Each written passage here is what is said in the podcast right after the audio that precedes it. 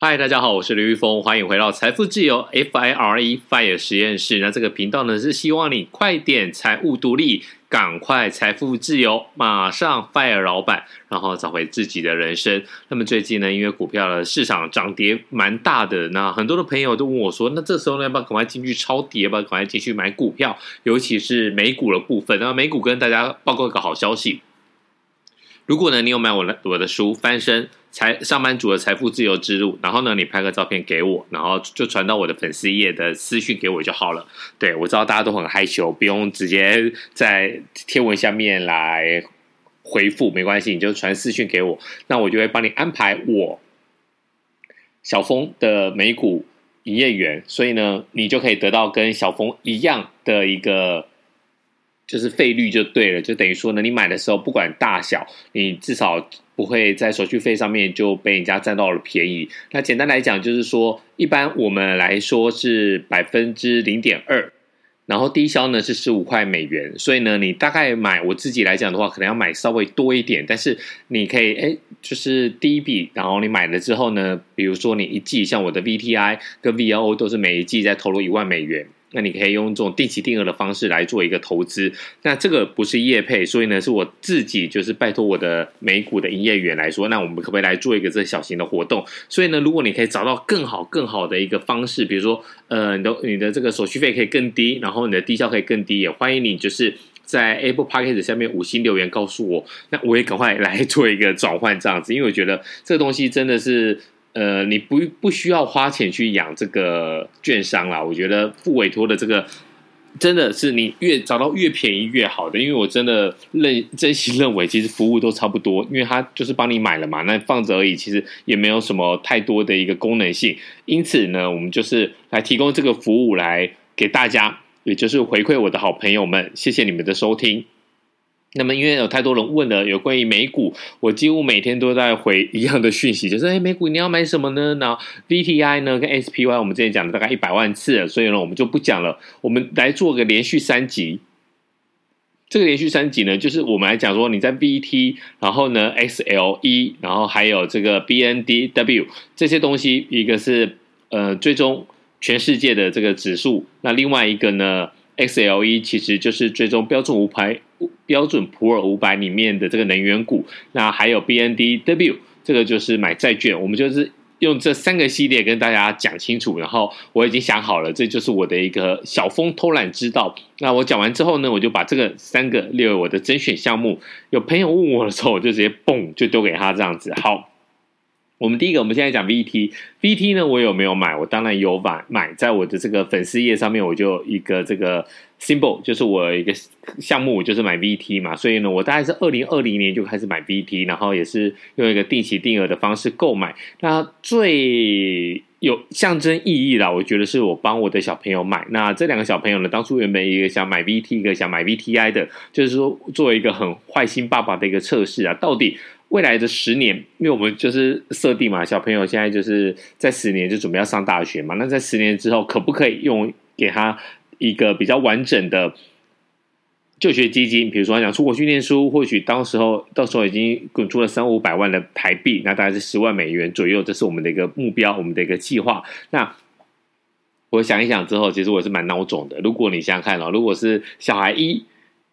那他赚的比较多，那小孩二会不会翻翻脸？然后我就想说，翻脸就翻脸啊，反正是老爸给了钱，这个他能奈我何？但是我想想不对哦，如果到时候这个小孩一跟小孩二，如果哪一个因为他的报酬率比较差，会不会要求我用现金补足？因为在当初换美元的时候已经发生过一样的事情，所以我这一次就把他们全部买 VT。那我们现在简单来讲，什么是 VT 呢？我们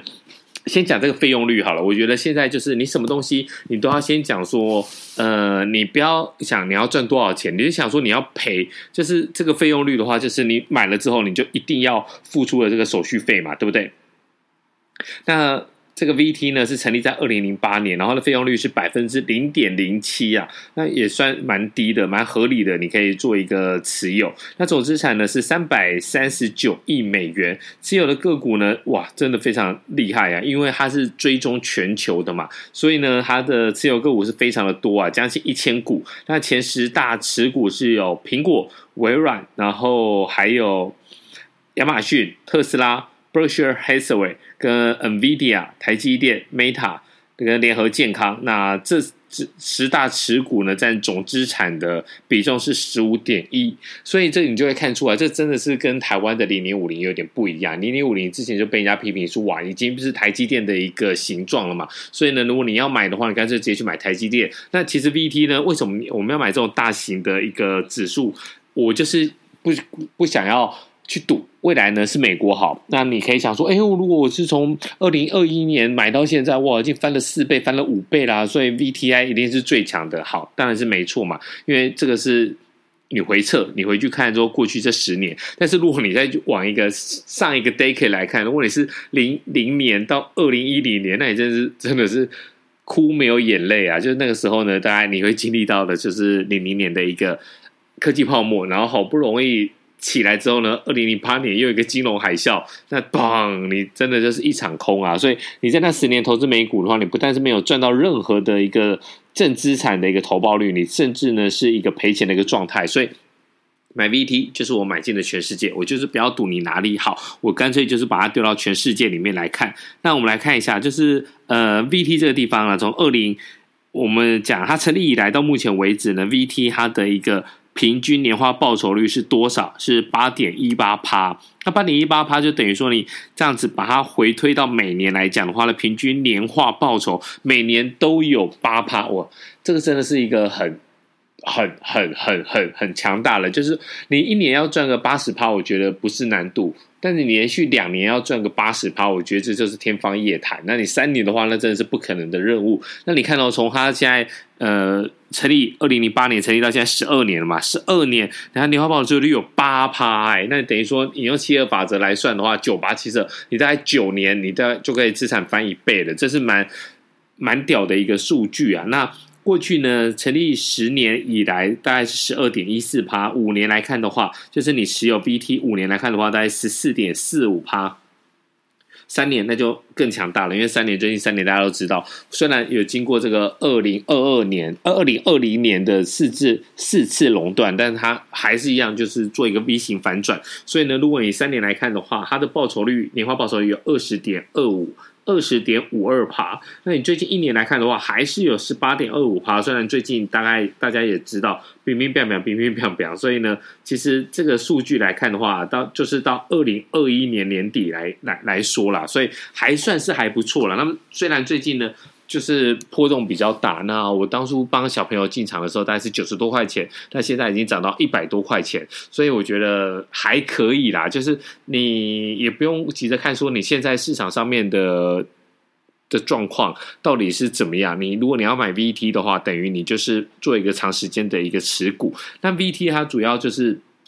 追踪。那个全世界，那它的指数呢是也是富时 Global All Cap Index，那指数是包含了美国还有美国以外的已开发市场和新兴市场，那重点就是已开发市场跟新兴新兴市场，那边境市场它就是没有把它纳入，所以呢你在追踪的时候呢，指数没有的东西，那其实这个 VTI 呃 VT 也不会有。那二零二零年的二月底的资料可以看出来。大概也是北美，那其中北美呢是以美国为主，占比大概是百分之六十二。那欧洲呢有百分之十六，那太平洋区有百分之十一，新兴市场呢有百分之十点二，所以边境市场就是没有的。所以呢，你买 VT 就可以投资全世界。那 Vanguard 它它发行商是 Vanguard 嘛？Vanguard 其实对 VT 的一个描述，我觉得大家也可以当做一个参考啦。那你要去投资它，你就可以看看说，这个当初发行商要来做这一档。这个 ETF 的时候，他的想法，他的想法就是说，它是具有高增长潜力与高风险，波动幅度可能超过美国或国际的股票型基金啊，所以呢，它适合的是来做一个长期投资啊。所以很多人其实大家是误会了，大家因为可能大概你就是在二零一八年那个时候来进到了这个股票市场，或是你可能是二零二零年来进到了这个美股，所以呢，你去。在这个时候，你会发现说，哎，奇怪，我好像一下跌买了就会赚，那买了就会反弹，那就是一个时间上的一个误差啊。就只能说，那那你生生逢时啊，我就是生不逢时的相反了。就是你这几年来看，我们刚才讲的它的这个年化报酬率嘛，其实都是蛮高的。所以呢，简单来讲，就是说，呃，你这个时间进去的都是往上的，但其实它也有一些波动比较大的时候。所以买这个的话，大概。你就是要来做一个长期的一个投资啊，所以如果因为我接下来要买一个要写一本亲子理财的相关的书籍，如果你是要做帮小朋友的定期定额，然后呢把它做一个设定，不管你是像我一样。希望说，我现在开始，等到他大学毕业的时候，可以累积一个十万美元、二十万美元，可以让他送送他出国去念书，拿一个硕士学位回来，或者是呢，你希望说，哎，我把它再放长一点，放十五年。那希望说，小朋友等到哎念完书之后呢，不想出国也没关系，你要去做一个创业，那或者是你要把一笔钱丢给他，让他自己去做他的投资理财。比如说他想做 crypto 加密货币，那你就去做嘛。那要做指数期货都都没关系，但你一定要有一个。有一个本钱在，所以呢，如果你是做一个长期的一个规划的话，真的觉得 VT 是一个蛮适合的。那今天就先讲到这里，那不要忘记了，接下来还有这个 XLE 这个指数的。呃，能源指数的一个基金，那另外一个我们还会讲 BNDW，我们就用这三集蹦蹦蹦，让你知道说所谓的股债配啊，或是怎么样，或是如果因为最近大家一直在问人，就是哎，石油还能不能买？石油那个乌俄战争好像不会结束，那我们就是用这个系列把你一次讲完。那欢迎大家在下面的五星留言分享，感谢你，我们下一集再见，拜。